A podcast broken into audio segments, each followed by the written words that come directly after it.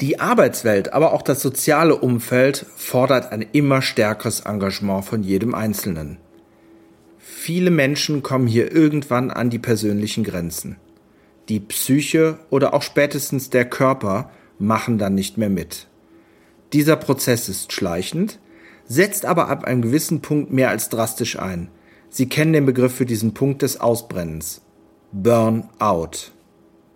Mit dem Diplompsychologen, Buchautor und Referenten Markus Fäth spreche ich in drei interessanten Podcast-Beiträgen über die einzelnen Stufen in den Burnout, aber auch Wegen, einen solchen konsequent im Vorfeld verhindern zu können. Steigen wir in den ersten Teil mit dem Titel Vorsicht Falle. So geraten Sie in die Stress- und Burnout-Spirale im Gespräch mit Markus Fäth ein. Am Mikrofon für Sie Michael Klems von infobroker.de. Der Infobroker Podcast. Der Audiokanal von infobroker.de. Start Sequence. Also erfahrungsgemäß wird ja der ein oder andere, der jetzt so einen Beitrag hört, sagen, naja, was geht mich das an? Oder es gibt das andere Extrem, diejenigen, die schon in das Loch gefallen sind. Aber als wir uns damals kennengelernt haben, haben wir ja auch so über die schleichenden Prozesse gesprochen. Also im Grunde genommen startet ja eigentlich jeder Mensch bei Null, geht zur Arbeit, dreht sein Ding, hat seine Familie und ähm, irgendwann setzt ja vielleicht auch mal dieser negative Stressfaktor oder die Faktoren ein. Wie hat man sich das Ganze so ein bisschen vorzustellen, diese, dieser Einstieg in das Thema? Ähm, naja, es ist, es ist schon so, dass die, die meisten von uns wollen natürlich äh, einen guten Job machen und die wollen auch leisten und das ist ja auch eine gute Sache. Äh, was, was allerdings die, die, die allermeisten von uns äh, nicht mitbringen, ist ähm, äh, auf die Signale zu achten, wenn es darum geht, wo muss ich vielleicht noch einmal eine Grenze ziehen. Ja, also wir sind einfach total, wir sind sehr gut darin, äh, zu sagen, Mai, wie kann ich noch was draufsatteln? Jetzt bin ich da noch erreichbar und jetzt kann ich das Projekt noch machen. Äh, da haben wir, da haben wir eine super Nase dafür, aber äh, das Gegenteil fehlt uns, zu sagen, wo muss ich jetzt vielleicht bremsen, aber um äh, langfristig produktiv zu bleiben. Ne? Äh, das, das, das fehlt uns so ein bisschen. Ne? Und den einen oder anderen äh, schickt es dann halt auf Talfahrt. Ne? Also irgendwann kann man es nicht mehr kompensieren, da kann man sich nicht mehr entspannen, da kann man nicht mehr äh, äh in der Freizeit relaxen. Dann geht es einfach abwärts und dann schlägt der Stress teilweise massiv zu. Kann man, kann man denn da so ein bisschen so Unterschiede äh, wirklich ausmachen zwischen, also eine ganz gefährliche Gruppe sind ja wirklich die Selbstständigen oder die Unternehmer.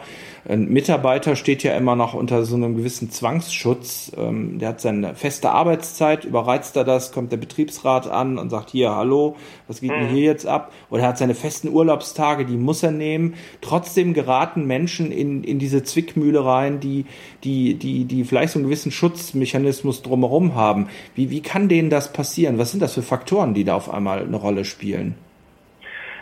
Also ich sag's mal so, äh, es gibt natürlich Menschen, die sind da schon äh, anfälliger dafür als andere. Ne? Also wenn ich so äh, meine inneren Antreiber habe, wie man sie so nennt, ne? also ich muss immer perfekt sein, ich muss stark sein, ich muss schnell sein. Ne?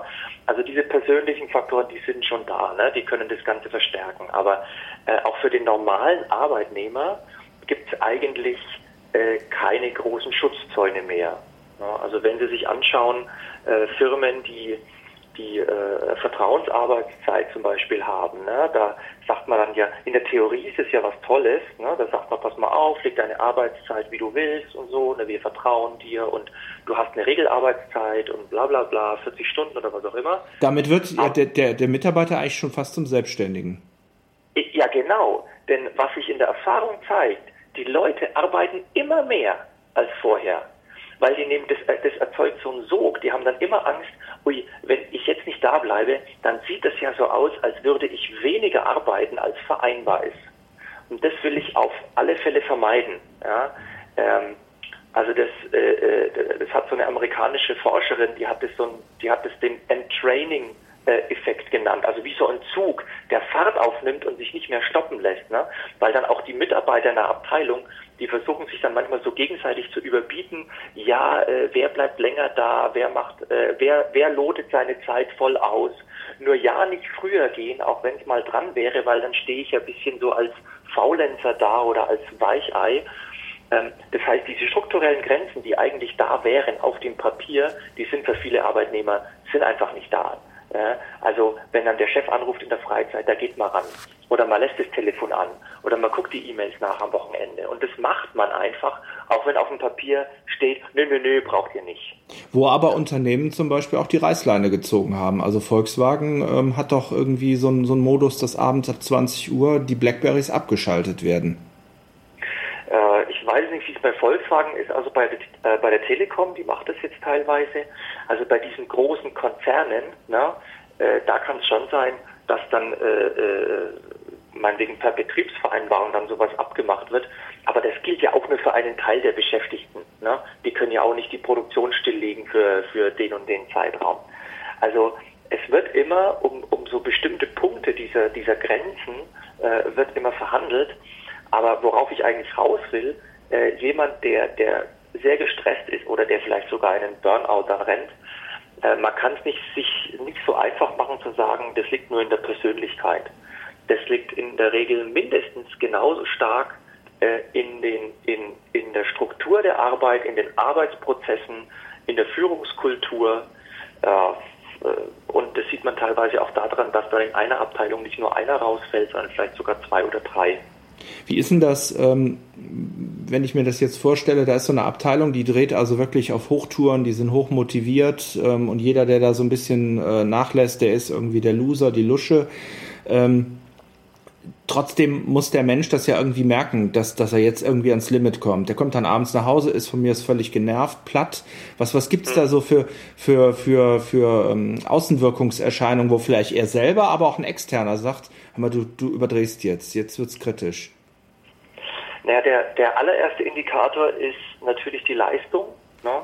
Also der, der Mensch, der macht zum Beispiel mehr Fehler in seiner Arbeit. Der kann sich nicht mehr konzentrieren. Ne?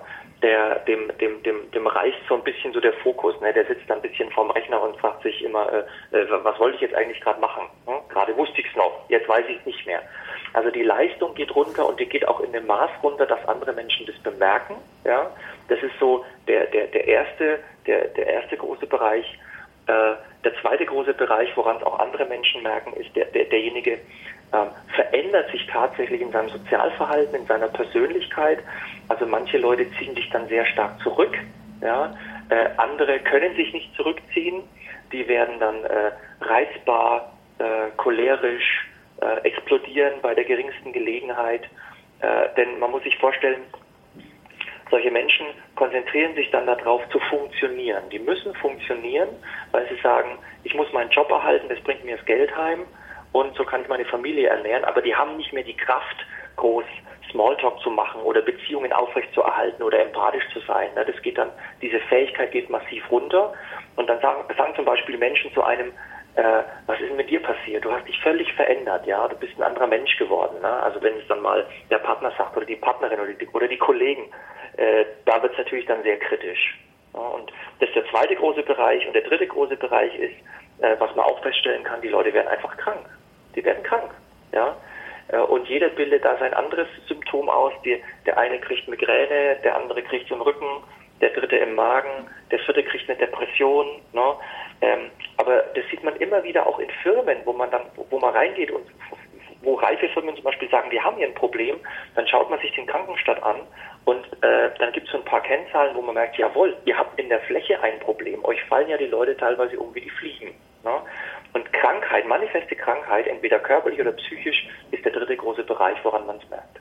Gibt es denn in den Unternehmen so ein, ähm, also ich spreche jetzt mal die größeren Unternehmen an, im, kleinen und mittleren Bereich wird es ja schwierig sein. Gibt es denn da so Sensorstellen, wo man, wo man ähm, das versucht zu messen?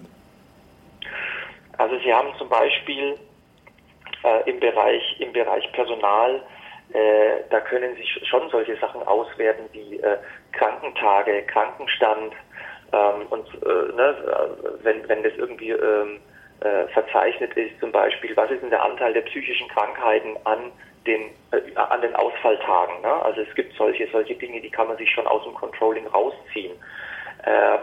Nur, das sind ja alles Spätindikatoren. Also das bedeutet, Spätindikator bedeutet, da ist das Kind schon in den Brunnen gefallen. Ne? Äh, interessant wird hier eigentlich die sogenannten Frühindikatoren zu messen. Also wenn das Kind noch nicht in den Brunnen gefallen ist. Und äh, da äh, irgendwas zu ziehen, ne? äh, da müssten Sie zum Beispiel solche Dinge versuchen unter die Lupe zu nehmen wie ähm, äh, Führungsverhalten, ne? Äh, solche Sachen. Und man kann, ich denke, man kann eine Firma oder ein Unternehmen kann man schon ein bisschen danach einteilen, wie reif die ist. Reif im Sinne von, ähm, ich schaue jetzt da äh, schonungslos drauf und versuche auch in der Organisation bestimmte Dinge früh und spät einfach rauszufiltern, sodass ich meinen Mitarbeiter gar nicht erst in diesen massiven Stress reinrennen lasse. Wie ist denn das? Ähm, man spricht ja immer von dieser Y-Generation, das ist ja auch so ein Wandel bei den Arbeitnehmern. Haben wir momentan diesen gesellschaftlichen Druck aufgrund der ständigen Erreichbarkeit ähm, nach dem Motto, das packst du, das ist äh, momentan das, das Standardlevel, auf dem wir alle drehen? Oder ist so ein gewisser gesellschaftlicher Wandel, Wandel vielleicht auch durch diese, durch diese Y-Generation, die so ein bisschen mehr auf, auf, auf so eine ausgeglichene äh, Arbeitshaltung äh, auch ihre Jobs wählt? Ist das zu beobachten, dass da ein neuer Trend kommen könnte? Ständigen Erreichbarkeit, ich denke, das ist für die jungen Leute was völlig Normales. Äh, allerdings äh, kann man tatsächlich einen Trend ausmachen. Und zwar äh, gibt es eine Studie von, von BCG, also von Boston Consulting, die haben weltweit 200.000 junge Leute befragt, die waren alle äh, berufstätig, waren gut qualifiziert, kamen wie gesagt aus der ganzen Welt. Und BCG hat die gefragt, worauf legt ihr eigentlich Wert im Job? Und da war äh, das gute Gehalt war nur auf Platz 8 und die ersten vier Plätze, also worauf junge Menschen, also die Generation Y, worauf die Wert legen, hatte alles mit Kultur zu tun. Gute Beziehung zum Chef, gute Beziehung zu Kollegen und äh, als Top-Faktor weltweit äh, Anerkennung für die eigene Arbeit, gesehen werden für die eigene Arbeit. Ne? Ähm, also das, da, da findet tatsächlich ein, ein, ein totaler Wandel statt, weil das jetzige Management in den Unternehmen ja umgekehrt teilweise denkt. Ne? Also wir bezahlen die Leute geil und das, das passt. Ne? Oder wir, wir, bei uns stimmen die Zahlen und die Bilanzen und der Umsatz, also der kurzfristige, also passt es. Aber so zieht man die jungen Menschen nicht mehr an. Die jungen Menschen suchen den Ausgleich zwischen Arbeit und Freizeit. Die jungen Leute suchen auch Sinn in ihrer Arbeit und die Leute möchten gesehen und anerkannt werden. Und das ist ein Trend. Prima, besten Dank, Markus Feld. Gerne.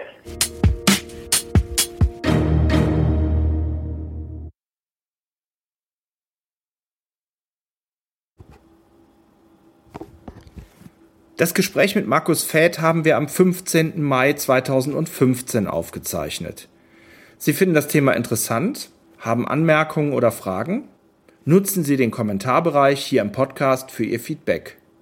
Wir und auch Herr Fäth freuen uns darauf. Gerne können Sie Markus Fäth auch direkt kontaktieren. Die URL zu seiner Webseite lautet www.markusfäth.com. Den Namen bitte nur in einem Wort und den Umlaut Ä als AE schreiben. Fäth schreibt sich mit V, also V-A-E-T-H. Oder Sie googeln den Namen einfach. Das Gespräch mit Markus Fäth geben wir als Dreiteiler im Podcast wieder. In der kommenden Folge hören Sie das Ende des Tunnels. Strategien für Gesundheit und Produktivität. Bis dahin wünsche ich Ihnen eine stressfreie Zeit und den notwendigen Erfolg. Am Mikrofon für Sie war Michael Klems von infobroker.de.